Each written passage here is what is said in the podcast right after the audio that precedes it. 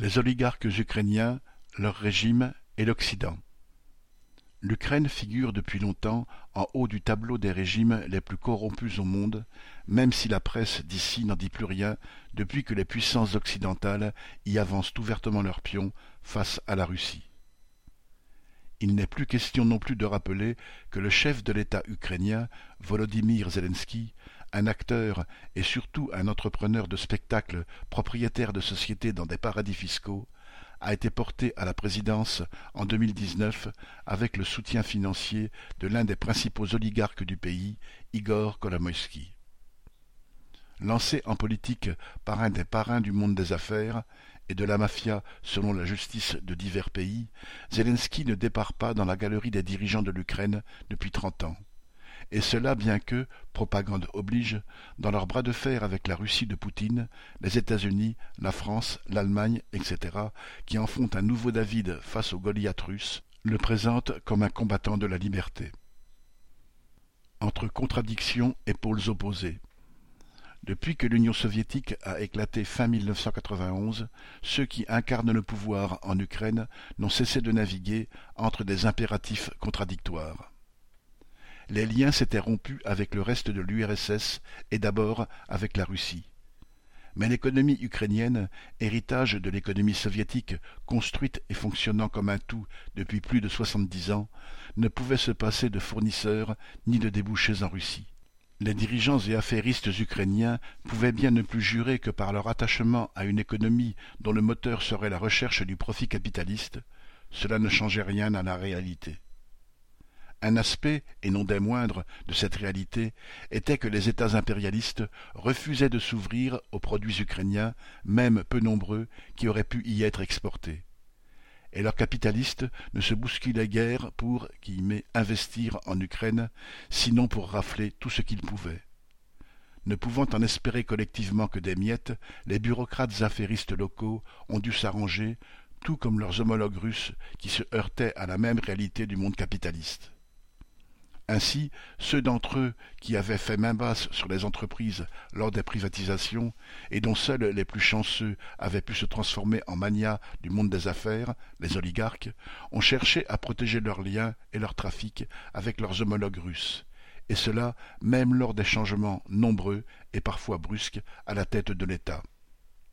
Au fil des convulsions politiques qui ont secoué le pays, en 2004, avec la révolution orange, en 2014, avec les événements dits du Maïdan, le pouvoir ukrainien, déjà tiraillé de toutes parts, s'est encore affaibli.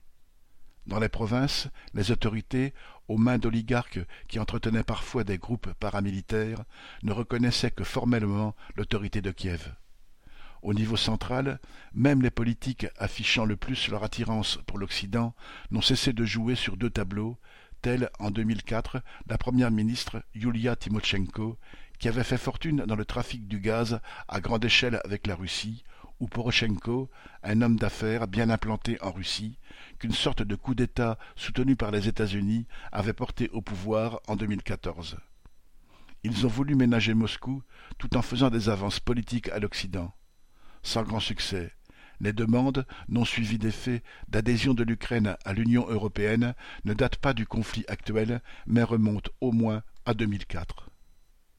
Bien sûr, depuis trente ans, au fil des présidences Kravchuk, puis Kouchma, Loutchenko, Yanukovych, Poroshenko et maintenant Zelensky, le dosage entre ces deux pôles d'attraction de la politique ukrainienne au sommet a fluctué.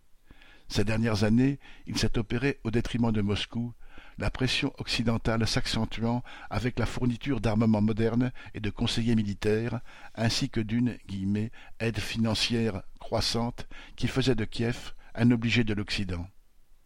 En effet, l'Ukraine se trouve en permanence au bord de la faillite. Cela résulte du délabrement et de la corruption de l'appareil d'État et du pillage des ressources locales par les bureaucrates, les oligarques et de grands groupes occidentaux. L'aggravation de la crise mondiale s'y ajoute pour étrangler le pays et précipiter sa population dans la misère. Militarisation et poison nationaliste. Si la guerre lancée par Poutine a fait fuir des masses d'Ukrainiens, des millions d'autres ont déjà quitté leur pays depuis des années pour chercher de quoi vivre à l'étranger, notamment en Pologne. Bien sûr, les médias occidentaux ne le rappellent pas. Ils préfèrent montrer des petites filles réfugiées dans le métro de Kiev, auxquelles leur maman demande en russe de chanter l'hymne national en ukrainien, ou des gens qui vibrent en évoquant la patrie ukrainienne.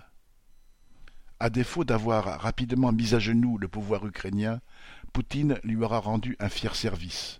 Ses bombardements, son cynisme et son mépris de la vie, y compris celle des russophones qu'il prétendait sauver d'un génocide, auront, espérons-le pour un temps seulement, soudé comme jamais la population ukrainienne derrière ses dirigeants et cela malgré tout ce qu'elle a subi et subit encore de leur part, et qui fait que régulièrement elle est appelée à soutenir un nouveau venu à la tête du pouvoir, chaque fois que son prédécesseur, à s'être trop déconsidéré, a récolté la seule chose qu'il n'ait pas volée, son renvoi par la rue. Tout cela, le pouvoir de Kiev s'efforce de le faire oublier en saisissant l'occasion offerte par l'intervention militaire de Poutine. Il a ainsi pu décréter la mobilisation générale. Des récalcitrants ont pu être arrêtés dans la rue ou chez eux. Le pouvoir a aussi organisé, selon ses dires, jusqu'à un million d'hommes et de femmes dans des groupes de défense territoriale. Qu'ils ne fassent pas le poids face aux blindés de Poutine, qu'importe aux Zelensky, Biden et Macron. Leur existence, comme leur mort, contribuent à souder en une union sacrée, sur le terrain du nationalisme, les pauvres et les riches, les travailleurs et ceux qui les exploitent, ce que les oppresseurs appellent le peuple, derrière ceux qui le font marcher au pas. Pierre Lafitte.